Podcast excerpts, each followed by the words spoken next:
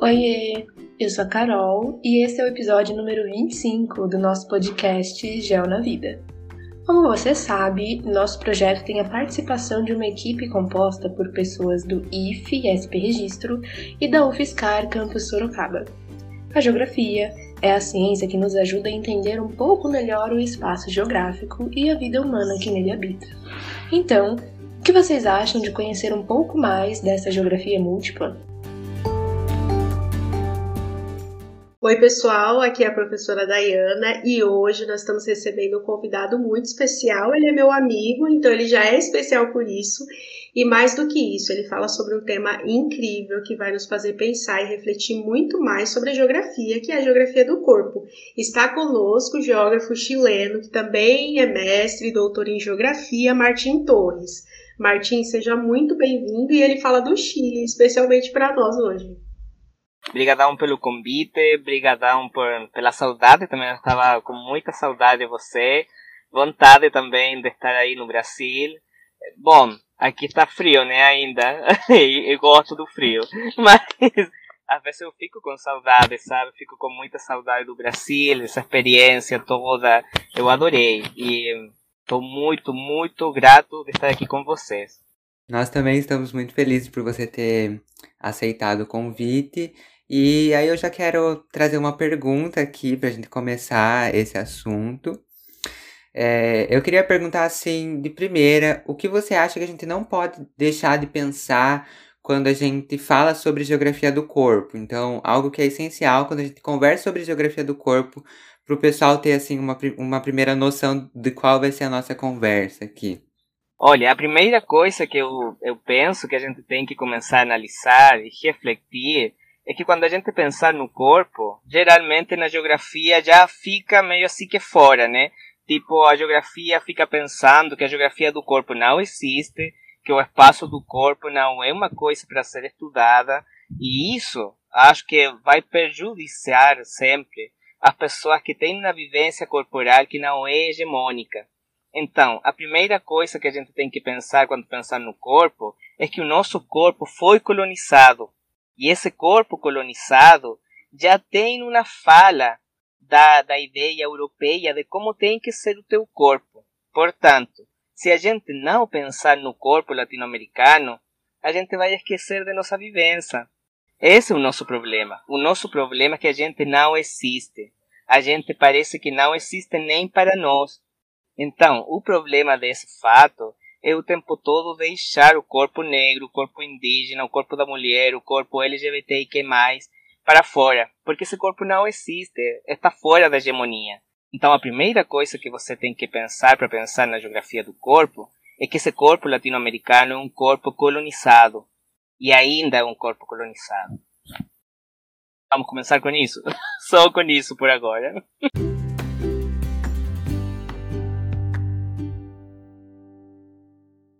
Nossa, muito, muito bom mesmo, porque eu, eu li muito isso no, no meu livro para minha pesquisa sobre todas as desigualdades que surgem hoje por essa questão do corpo ser colonizado e muitos dos que foram ainda são marginalizados hoje em dia.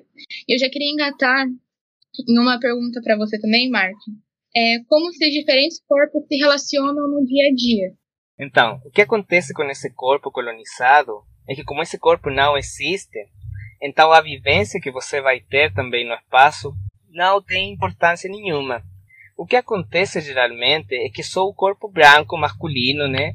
Esse corpo heterossexual vai ser o corpo importante. Então, se eu pensar no meu corpo, o que, que acontece na minha vivência corporal o dia todo, o que, que acontece no cotidiano com o meu corpo, o que acontece é que o meu corpo, como não tem existência nenhuma, também não importa se o meu corpo deixa de aparecer. O que quero dizer com isso? Que se o meu corpo morrer, se o meu corpo ficar doente, se o meu corpo for torturado, se o meu corpo for desaparecido, sabe? Isso aí parecer que não tem importância nenhuma para a política. Então, o que, que eu fico pensando? O corpo da pessoa trans, o corpo da, meu corpo, né? E o corpo de toda pessoa que está fora dessa normatividade fica perto de uma necropolítica, sabe? Então, essa necropolítica, o que, que vai fazer? vai fazer uma política do Estado, uma política do governo, onde você vai morrer ou vai ficar perto da morte porque o teu corpo não tem importância nenhuma para a sociedade. Isso aí, eu vou, eu vou fazer só um exemplo muito pequeno disso. E não quero, não quero dizer com isso que o corpo europeu não, não tem importância nenhuma. Claro que tem importância. Só que o que, que acontece? Você com certeza você ouviram, ouviram no, no jornal, né? Quando morreram 10 ou 15 pessoas nesse clube, o Bataclan. Acho que acho que pode ser uma coisa que popular, né? Que foi lá a morte de 15 pessoas num clube que era tipo um clube de show morreram 15 pessoas europeias, né? 15 pessoas europeias lá na França. Mas nesse mesmo ano, o que, que foi que aconteceu? Eu lembro perfeitamente que teve um furacão no Haiti e morreram mil pessoas. Ninguém falava disso, ninguém. Então, quando você parar para pensar nisso, eu fico pensando, ah, claro, o que acontece é que 10 pessoas da Europa fica muito mais importante, tem muita mais relevância para o mundo todo que mil pessoas no Haiti. Então, se você pensar nisso, você já pensa no geral o que, que acontece com o teu corpo quando o teu corpo não é hegemônico, quando o teu corpo é um corpo negro, quando o teu corpo é um corpo feminino, quando o teu corpo é um corpo LGBTQ+, quando o teu corpo é um corpo pobre, quando o teu corpo é um corpo latino-americano. Então, o cotidiano está muito perto da morte, muito perto da precariedade. Vai ficando sempre um corpo precário. Isso vai, com certeza, jogando você para a morte. Nossa, muito pesado isso, Martin. E me veio, você foi falando, veio várias coisas assim na minha cabeça. Veio a questão de pessoas mais ricas indo para os Estados Unidos se vacinar e como as outras, os outros corpos foram afetados na pandemia pela questão da desigualdade. Vem a questão da série Pose, que eu sempre falo muito, da questão de várias mulheres trans tentarem empregos, mas não conseguirem por serem mulheres trans e terem que vender seu corpo em troca de dinheiro. E as pessoas julgam tanto isso, mas são elas que não dão oportunidades. Então são coisas que, tipo assim, ah, eu não quero ver, mas vou, tipo, sabe, você que é o culpado disso tudo. Então é muito profundo e muito coisa, toda essa, essas coisas que você falou. Se alguém quiser fazer alguma pergunta, depois eu faço as outras minhas. Eu tenho uma pergunta, é, se meu microfone falhar, vocês me avisem. Assim, alguns poucos minutos e já estou explodindo de de reflexões aqui, assim. É, quando o Martin fala que é, esses corpos marginalizados, e aí ele deu os, os, exemplos, né, dos corpos negros, os indígenas, as mulheres, os LGBTs que ia mais, e são corpos que são marginalizados pela sua própria existência, né? Então, enfim, não sei, acho que o Martin pode falar mais, com mais propriedade, mas pelo que me parece, assim, pela sua própria existência de ser, ele já é marginalizado. E eu fico pensando, por exemplo, nas pessoas que estão em situação de rua, porque ao mesmo tempo que elas existem na sua condição de ser, elas também são marginalizadas por outras imposições, pelas imposições do Estado, das políticas públicas. Então, me parece que eu não sei se existem esses dois fatores, digamos assim, né? A condição da pessoa, ela, ela, é margina, ela é marginalizada, o seu corpo, pelo que ela é, e ao mesmo tempo existe uma, um outro poder que marginaliza ela segundamente, assim. Eu não sei, eu não sei, eu acho que eu viajei um pouco, mas eu fiquei pensando nessas pessoas como um exemplo, assim. Não, eu acho ótimo o exemplo, porque na verdade eu fico pensando assim, tem uma fase em que você é marginalizado ou marginalizada, né? Mas também tem na face da invisibilidade, que também é outro jeito de morrer. A invisibilidade também é uma forma de você não estar presente na vida. O teu corpo não ter existência nenhuma. Ter uma negação ontológica do teu corpo ocasiona uma invisibilidade do teu corpo. Então, isso aí é muito doido, gente. É muito doido. Porque se você parar para pensar, Tipo, não é uma pessoa que está tipo na palestra o tempo todo, senão que só vai para a palestra para ser marginalizada. O tempo todo geralmente vai ser invisível. Essa invisibilidade, com certeza, você não consegue ter emprego por causa dessa invisibilidade. se tipo você ser um corpo, como falaria o Foucault, né? Agora não gosto muito do Foucault porque você sabe que Foucault agora foi penalizado por um monte de coisas, né? Então, tipo, eu fico pensando, se, se pensar nesse corpo Foucaultiano, se você pensar na ideia do Foucault, dessa ideia do corpo, que todo corpo que sai da norma, todo corpo que não é normativo, vai ser pensado como perto da criminalidade.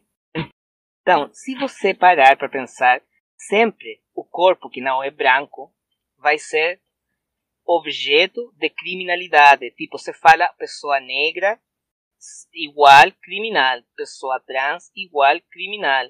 Então, é uma coisa política. Agora, é, como a gente estava falando da colônia, né? Se você também pensar nisso, você tem que pensar por que, que esse corpo está perto da criminalidade. É muito conveniente, gente. É muito conveniente você pensar que toda pessoa que não é branca vai ser uma pessoa criminosa, né? Que toda pessoa que não é branca vai ser criminosa. É muito conveniente isso para o sistema, porque o sistema não quer deixar que a pessoa consiga surgir dessa esfera, dessa face. Agora também, se você pensar, lógico, tem criminalidade, tem criminalidade, lógico que sim. Se a pessoa é pobre, não tem para comer, não tem onde morar, não tem como a pessoa se eh, ter um resguardo do frio. Tipo, estou pensando aqui no Chile, né? No Brasil também tem frio. Tem, lógico, tem estado que tem frio. Mas aqui no Chile, se você pensar nisso, a pessoa não tem como ter um abrigo para o frio, não tem comida, não tem casa, não tem nada, não tem educação, não tem saúde. Gente, e essa pessoa roubar, roubar para comer, você tem que pensar primeiro que não é só um roubo, é também a falta do Estado, a falta do governo. É um desgoverno. Se você tiver uma pessoa que está roubando para comer, é porque não tem governo. É porque não tem Estado. É porque não tem política real para fazer uma coisa boa com essa sociedade toda. Então, eh, a gente acostuma punir, porque a, a gente se acostumou a punir. Isso aí eu acho que é um tipo é uma herança, é uma herança da colonialidade, punir o corpo. Você não faz o que a gente está colocando aqui, que é bom, então você vai ser punido. Mas não para para pensar que a gente, por que, que a gente faz isso ou aquilo. Então, lógico, pessoa que mora na rua, pessoa que, que mora na rua, né? Uma pessoa que deixou tudo Tipo, eu sei que no Brasil tem uma política diferente. Aqui faz muito tempo no Chile tem política para pessoa que mora na rua, mas no último tempo, com a pandemia, isso aí virou também um vírus, sabe? Tipo, um monte de gente morando na rua. Um monte de pessoas morando na rua. Porque não tem trabalho para pagar um aluguel. É lógico, é lógico. Com a pandemia, só rico virou mais rico, pobre virou mais pobre. Nossa, perfeito. Você falando isso, né, Marco, da questão da necessidade da comida. E aqui no Brasil, na pandemia, a gente ladeira abaixo, né? Porque o presidente falou assim: compre fuzil, não feijão. Então, assim, o que, que, o cara deu na cabeça? Tipo, ele tá nadando em dinheiro público ainda, que a gente que paga o salário dele. Mas ele não, assim, compre fuzil. Vocês que estão na merda, continuem na merda, sabe? E me fez lembrar muito de uma cena, de uma série que eu assisti, que tava tendo a pandemia da varíola. E aí os ricos estocaram um monte de comida porque eles sabiam que as outras pessoas iam precisar dessas coisas para viver, então eles iam subir super o preço, sabe? Só que acabou que ninguém comprou, porque cadê o dinheiro, sabe? As pessoas estavam morrendo. E é muito que a gente está vivendo hoje em dia, sabe? Como as pessoas pobres estão passando fome, não ter comida de qualidade em casa, até salada tá caro. Então, assim, tá uma coisa ladeira abaixo. E eu queria aproveitar para perguntar para você a relação entre corpo e espaço. Ótimo. Olha, a primeira coisa que a gente tem que pensar com o corpo e o espaço é que você, como geógrafas, ou geógrafos, né? Geógrafes, gosto de, do Saraé, né? Geógrafes. Então, se você pensar como geógrafo o espaço, você tem que pensar no espaço absoluto, no espaço relacional, no espaço simbólico. O que, que é isso? O espaço absoluto é aquele espaço que você tem. Tipo, eu estou aqui agora num espaço dentro de um carro. E esse espaço aqui tem uma plataforma que é tipo um estacionamento. Pronto. Isso é o espaço absoluto. O espaço relacional esse espaço relacional vai ser aquele espaço onde você tem esse, esse encontro com as pessoas, né? Isso aí é o que é muito caro, sabe? Isso aí é o que vale pra gente. E o espaço simbólico é como que você se sente nesse espaço. Então, se você pensar no corpo, no espaço, você tem que pensar o que, que acontece com o corpo no espaço relacional, no espaço simbólico, porque no espaço absoluto não acontece nada. O que vai acontecer é que se você tiver um relacionamento no espaço e esse relacionamento é tenso, é tensionado, sabe? O tempo todo é tensionado, sabe? Aquela, aquela coisa que, que, não, que não é gostosa, aquela coisa que você não se sente à vontade. Então, com certeza, esse espaço vai virar um espaço simbólico do medo, um espaço simbólico terrorífico, um espaço simbólico que você não vai gostar de estar ali. Essa é a primeira coisa que você tem que pensar. Por outra parte, se você pensar que esse espaço simbólico vai agir como um espaço de amor, como um espaço de harmonia e tal, então com certeza esse espaço para esse corpo vai gerar outro tipo de relacionamento. Então, essa é a primeira coisa que você tem que pensar, o corpo no espaço. Agora, se você pensar esse corpo como o espaço, é diferente. Tipo, o corpo no espaço e o corpo como o espaço. O corpo como espaço, ele é outra coisa. O que é o corpo como espaço? Se você pensar o corpo como espaço, você tem que pensar que esse corpo vai ter paisagem, vai ter lugar, vai ter território. O teu corpo ocupa um espaço. Isso aí é lógico. Só que muitas vezes a hegemonia não quer ver isso, mas o teu corpo ocupa um espaço. Está aqui no mundo embora seja invisível para muitas pessoas, o corpo está ali. Agora, esse corpo tem uma paisagem. Como que é a tua paisagem do teu corpo? Tipo, a minha paisagem do meu corpo é um cara que é meio branco, né? Mestiço branco, é, olho verde, estou usando barba, né? Só que o meu corpo, embora parecer muito hegemônico, se você pegar a minha história, você sabe que não é uma história hegemônica. Eu sou um cara trans, antigamente eu tinha um corpo entre aspas de mulher, né? E esse corpo entre aspas de mulher virou agora um corpo masculino. Agora essa paisagem que eu mudei, que eu mudei para o espaço relacional, vai gerar uma tensão no espaço. Porque aquela pessoa que me conheceu quando eu tinha o cabelo comprido, quando eu não tinha barba, quando minha voz era diferente e agora me vê, fica assim aquela coisa que você está tensionando o tempo todo, todo o espaço relacional. Embora às vezes é bom, embora às vezes é ruim. Quando é ruim, esse espaço simbólico vira não vira gostoso para mim, né? Quando for bom, ótimo. Esse espaço eu me sinto à vontade. Agora, outra coisa que você tem que pensar. O meu corpo também, eu consigo fazer do meu corpo um lugar. Como que eu consigo fazer um lugar, gente? Um lugar quando você tem um sentimento com um espaço. Você tem sentimento com o teu corpo? Claro que sim. Você pode gostar do teu corpo, você pode amar o teu corpo, você pode ter nojo do teu corpo, você pode odiar o teu corpo, você pode ter um monte de coisa com o teu corpo, raiva, vontade, você se sentir bem, se sentir mal, é um monte de coisa. Então, quando você pensar nisso, o teu corpo também é um lugar. E a coisa mais difícil, gente, é você pensar no teu corpo como um território. Se pensar na geografia, território é um espaço que você vai gerar uma apropriação, territorialização do espaço. Se eu territorializar o meu corpo, eu tenho que me apropriar do meu corpo. Agora, isso aqui é muito difícil, embora você talvez nunca tenha pensado nisso. Mas o que, que é? Tipo, eu já parei para pensar: será que o meu corpo é meu? Quantas vezes, gente, o seu corpo foi da sociedade? Quando você colocou um batom que não queria, quando você deixou o cabelo como você não queria, quando você arrumou uma roupa que você não queria, quando você teve um jeito de se movimentar que você não queria, tudo isso vai gerando que o teu corpo não seja de você, é da sociedade. E geralmente é de uma sociedade opressora patriarcal, machista, branca, colonial. Então, quando você gera uma territorialização do seu corpo, ninguém gosta, né? a sociedade não gosta, porque estamos morando hoje, hoje em dia, infelizmente, estamos tendo uma volta para o conservadorismo. Então, essa sociedade conservadora, uma bancada religiosa, não gosta de você territorializar o seu corpo. Porque se você ser dono de teu corpo, ou dona do teu corpo, você vai agir como você quiser e não como a sociedade vai te obrigar para fazer.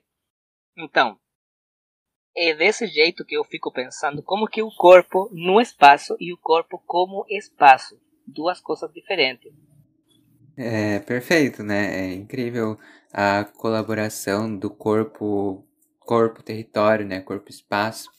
E eu fiquei me perguntando aqui, e eu quero transformar essa minha pergunta para você responder é, como que quando a gente entende esse corpo como espaço, quando a gente habita esse, esse corpo, nosso corpo, é, quais são os resultados disso, sabe? E como que a partir de habitar o corpo, de ocupar o próprio corpo, a gente pode colaborar, por exemplo, para a construção de políticas públicas, por exemplo. Então, quais são os benefícios de ocupar o corpo e entender o corpo como território? Então, a primeira coisa que eu que você tem que pensar, né? Que na hora que você gerar essa territorialização do seu corpo, que eu tenho certeza que você vai gerar, se é que você já não tem, você com certeza você vai gerar depois dessa conversa, essa territorialização do corpo, depois você o que vai tentar fazer é fazer uma subversão no espaço. Você está habitando um espaço relacional, um espaço simbólico, né? O espaço absoluto também, lógico. Então, você vai gerar uma subversão, subvertir o espaço. Então, tem um espaço que é punitivo, um espaço que é muito hegemônico, você vai gerar uma subversão desse espaço. Como você consegue gerar essa subversão do espaço? Você tem que pensar em ser um cara individual para minha revolução própria e acabou. E tudo bem para mim, e tudo bem que eu consigo trabalho, que agora que eu tenho barba e eu sou entendido como um cara masculino, né? Tudo bem, né? eu consigo trabalho. Eu, eu consegui mudar o meu nome, beleza, eu sou um Martim para todo mundo, mas daí se eu ficar só com isso e só fazer a minha territorialização do meu corpo, eu só estou pensando no individual. Isso aí seria o feminismo clássico capitalista só pensar no meu individual. Se eu fazer a minha apropriação do meu corpo, fazer essa territorialização, o que eu quero é libertar também no outro. Se eu pensar no coletivo, eu estou fazendo um feminismo socialista. E se eu pensar no feminismo socialista, eu vou querer que a sociedade inteira se liberte. Então, se eu conseguir que tudo se liberte, né, eu tenho que começar a inserir políticas públicas. Como fazer a política pública? Tem muita coisa para fazer política pública. Infelizmente, organizações civis, sabe, tipo fundações, organizações, ONG, ONGs, acho que no Brasil se fala ONGs, né? Eu tenho certeza. Ótimo, ONGs. Acho que eu já estou falando tudo, é, sabe, assim, meio misturado, estou com um portunhol horrível, me desculpa por isso, mas, mas estamos na América Latina, vamos, vamos tentar fazer essa mistura de, de linguagem. Então, é, esse negócio de ONGs, né, organizações, geralmente fazem trabalho de graça. É o trabalho que não consegue absorver o governo. Isso é muito triste. Mas você tem uma recompensa.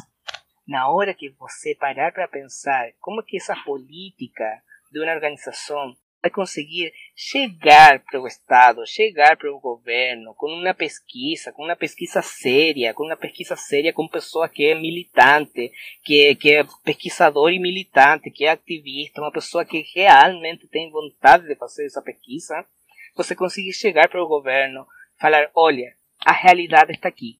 Aqui tem no fato, tem número, tem pesquisa, é uma coisa séria. Isso aqui é academia, é ciência. Então, vamos fazer uma política pública com essa realidade? Vamos fazer. E é o único jeito de conseguir ter uma política pública, lutando, lutando na rua, lutando no governo, lutando na academia, lutando, gente. Porque não adianta ter um professor que é doutor se ele não é militante. Não adianta. não adianta nada. Você tem que ser professor, você tem que ser pesquisador e você tem que ser militante. Porque senão não adianta nada para mudar esse mundo que a gente está tendo hoje. Nossa, Martim, você falou sobre a questão do feminismo, né?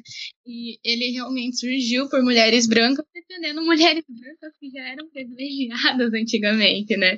Então, até expandir para um feminismo em que lutava por uma coletividade foi muito difícil.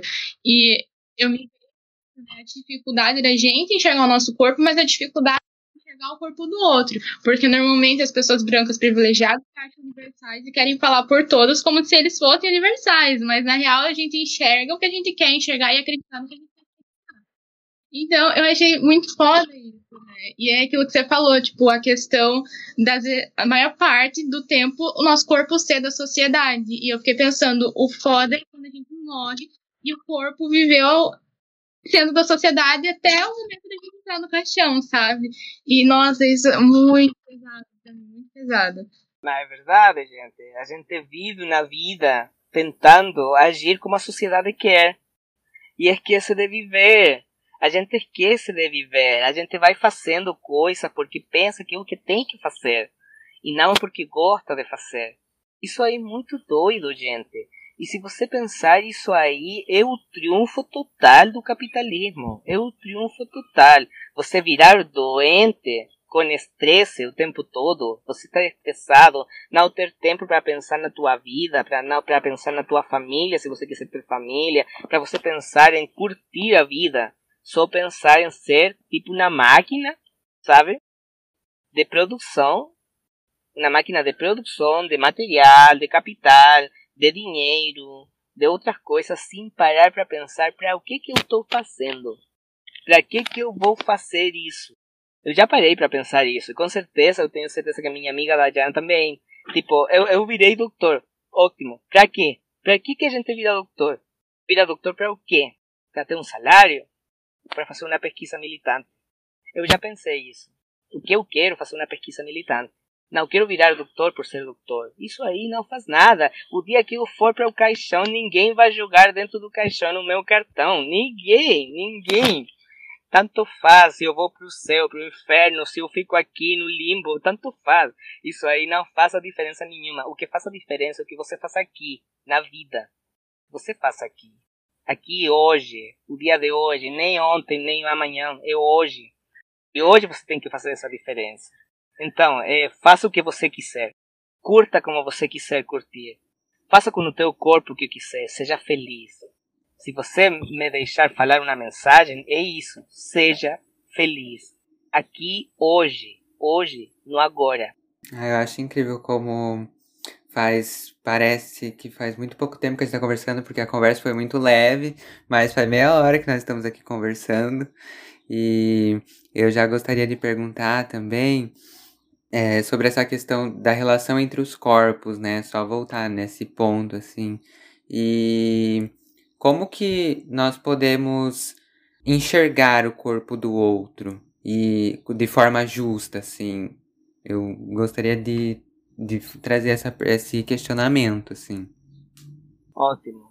É, acho ótimo esse questionamento, porque, na verdade, falar que a gente não tem preconceito eu sempre acho que não é não é muito certo, sabe? Porque é, quase todos nós temos um preconceito, mas esse preconceito é parte da nossa cultura. A gente foi ensinado para ter preconceito, para ter preconceito com o outro. Sempre tem o outro, nunca você é o outro. Você sempre vai tentar que o outro seja o diferente, não você. Então, é, como que eu penso que a gente pode gerar esse olhar para outro corpo é tentar. Não vou falar deixar o preconceito. Tentar deixar o preconceito. Tentar deixar o preconceito quer dizer o quê? Eu vou te conhecer, eu vou te conhecer e depois de isso eu posso pensar como que você. Antes disso não posso. Agora, deixar de pensar, aquele corpo precisa de ajuda. Olha só o que eu vou falar. Geralmente a gente não pensa nisso. Todos nós pensamos que somos boas pessoas se ajudarmos uma pessoa que é cadeirante. Você perguntou para essa pessoa cadeirante se ela precisa de ajuda? Não perguntou. você já tem o preconceito de que você é gente boa, porque você vai ajudar essa pessoa que, que é cadeirante, ou você vai e ajuda essa pessoa que é idosa, você vai e ajuda essa pessoa que não consegue enxergar, mas você não pergunta. Então, temos preconceitos. A gente tem preconceitos. É muito difícil tirar esse preconceito. Então, como que a gente vai conseguir fazer isso? A primeira coisa que você tem que pensar é descolonizar a tua mente isso é muito difícil. É muito difícil. Embora você se senta parte de uma comunidade indígena, você se senta parte de uma comunidade negra, seu corpo já foi colonizado. Séculos de colonização. Então, você tem que descolonizar a tua mente, deixar de pensar como que um corpo certo não tem corpo certo. O corpo é. Simplesmente é. O corpo é não tem aquela coisa de o corpo certo e o corpo que não está certo. Não tem isso. Então, se você deixar de pensar naquilo, você vai conseguir olhar para outros corpos sem essa, sem essa, como que falaria, tipo essa máscara, tipo essa máscara de preconceito que a gente tem. Tem que tirar o óculo, o óculo de preconceito, sabe? Então, quando você conseguir tirar esse óculo do preconceito, você conseguir descolonizar a tua mente, você vai conseguir enxergar o outro corpo simplesmente como o outro, se maravilhar com a diferença desse corpo. Eu estou contemplando aqui, eu só eu tô ouvindo, estou fazendo várias anotações, inclusive, e para mim está sendo um momento de contemplação mesmo. Então vou deixar com vocês as perguntas. Ah, eu tô nessa também, porque é tanta coisa que o Martin tá falando que eu tô tipo assim, mano, eu não tinha pensado nisso. Essa questão do preconceito, de tipo, ai, quer uma ajuda pra atravessar a rua, quer uma ajuda disso aquilo. E eu nunca tinha parado pra pensar, mano, eu tô fazendo mais isso por mim, pra mim me sentir bem, do que pela outra pessoa. Como ele falou, a gente nunca pergunta, sabe? É aquilo que eu falei, a gente se acha universal, a gente acha que a gente é o todo todo. É uma bosta. Porque a gente tem um preconceito da capacidade do corpo, sabe? A gente tem esse preconceito de que o corpo que é capaz. O que, que é o corpo que é capaz? O corpo capaz tem braço, tem perna, tem olho, tem, sabe, tudo, tudo aquilo. Mas, gente, será que é isso? Você é capaz para o quê? Você é só capaz para produzir o que a capital quer, né? Então, tipo, se você tirar essa ideia capacitista da tua cabeça, você consiga entender o outro corpo como outra pessoa que tem outras capacidades que você não tem. Então, é, é muito difícil, mas é muito interessante. E, e, acho de fato que se a gente conseguir pensar nisso, vamos ter uma sociedade muito mais respetuosa. Muito mais respetuosa. Porque muitas vezes a gente pensa que está fazendo uma coisa bem, bem feita, e na verdade você não está fazendo nada, nada bem nada bem porque você não, nunca perguntou para o outro como que era o jeito de fazer. Então, é, temos que aprender nessa vida. A gente não sabe tudo. Então, temos que aprender mesmo. E aprender do outro, aprender da diferença. Morrer de vontade de conhecer uma pessoa que você nunca pensou que ia conhecer na tua vida. Eu acho que isso aí é muito importante pegar outra cultura, viajar, conversar com uma pessoa, aquela pessoa que você pensa que não tem nada para falar, essa pessoa vai te ensinar uma coisa fundamental, eu tenho certeza. Aqueles dois começaram a falar junto. Não, eu queria perguntar tipo assim, você acha que tem uma diferença entre a geografia dos corpos e a geografia do corpo? Acho que sim embora embora que eu não sou um, um, falante português muito bom, eu, eu percebo a diferença.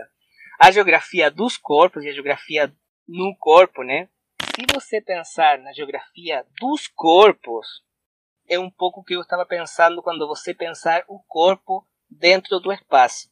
Então, se eu pensar a geografia dos corpos, eu vou ter uma geografia relacional, onde eu vou pegar um monte de corpos um monte de realidades desses corpos e como que se dá esse relacionamento desses corpos na geografia, na cultura, no espaço, no território, na paisagem e tal.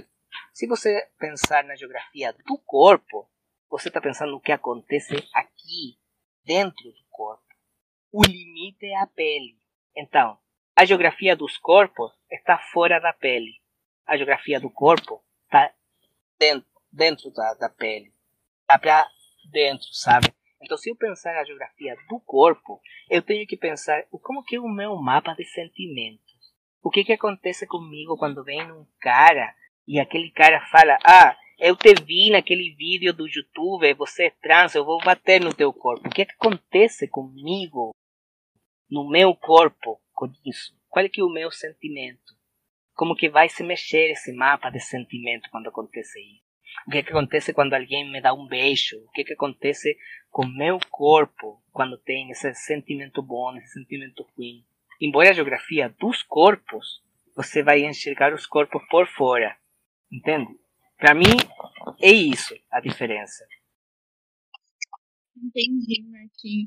Aí, queria estar falando que a gente tá aqui conversando pelo WhatsApp, né? Você fala de uma forma muito leve. Já quero você no nosso podcast, aquela. Sim, muito gostoso a conversa. Já são 40 minutos e não parece que foi tudo isso. Parece que, tipo, foi agora que o povo tá falando assim: Oi, eu sou Mirella e tudo em tal lugar. Enfim, muito obrigada de novo por você estar aqui hoje com a gente no, no shopping. Nem conseguiu chegar em casa, mas. Então, muito obrigada. Eu já queria aproveitar que nós já estamos encaminhando para esses os finalmente e perguntar se você tem algum apontamento assim que você acha que faltou, é, falar algum, alguma coisa que você quer falar para o pessoal que está escutando a gente. Tá bom, então. Eu quero falar uma coisa. Acho que teria que ter falado no começo, mas vou falar no fim. Fora Bolsonaro! Fora Bolsonaro! Isso aí é uma coisa que eu tinha aqui, não conseguia engolir nem a água. Eu precisava de falar. Fora Bolsonaro, gente, porque é um genocida. De tudo que a gente tem falado hoje, ele é o cara que faz esse genocídio nesses corpos. O tipo de pessoa que faz esse genocídio é tipo ele sabe? Não é só ele. Ele tem um aparelho gigantesco, ele tem uma máquina enorme por trás dele. Não é só ele. É um monte de pessoas que estão por trás. Então, se você pensar em tudo aquilo que foi falado hoje, tanto por vocês, por mim, por Dayana, por tudo, né, por todos nós que fomos fazer agora esse programa, se você parar para pensar, o que, que acontece com esse corpo é isso é gerar necropolítica para colocar morte nos corpos pobres, nos corpos negros, corpos indígenas, corpos de mulheres, corpos LGBTQ+, corpos de esquerda, corpo político, sabe? Então tudo isso que a gente tem falado hoje, você pode resumir em fora Bolsonaro. Eu amei. E eu só queria falar um negocinho aqui, que ele foi na ONU, né? E como sempre cagou pela boca, passando vergonha. Mas, enfim, ele falou uma frase assim, né? Temos uma família tradicional como fundamento da civilização. E me vem muito aquela imagem, né? Que, tipo, você mostrar um casal hétero pro seu filho é uma coisa, tipo assim, facinho. Agora, mostrar um casal LGBT já é algo complicado, mas o complicado é o seu preconceito, amor. E aí eu queria falar, tipo, uma frase que o Rick, é do BTS, pegou e falou que ele não gosta que fale que a gente é uma geração perdida. E eu concordo com ele quando ele fala que o melhor seria uma geração receptiva, porque a gente não teme as mudanças e as outras coisas que surgem no mundo, porque essas as pessoas são diferentes e a gente tem que lidar com isso.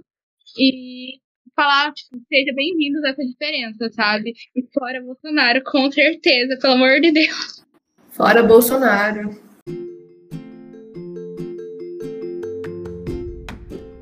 Chegamos ao fim desse episódio. Mas antes, gostaríamos de agradecer a gentil e incrível participação do nosso convidado Torres Marte. Gostaríamos também de convidar todas e todos a visitar a página que ele tem no Instagram, chamada @corposx. Também gostaríamos de convidar você a seguir o nosso Instagram, geonavida_ifsp, o podcast e ouvir os próximos episódios também. Os próximos episódios serão publicados às quartas e aos sábados, às 18 horas.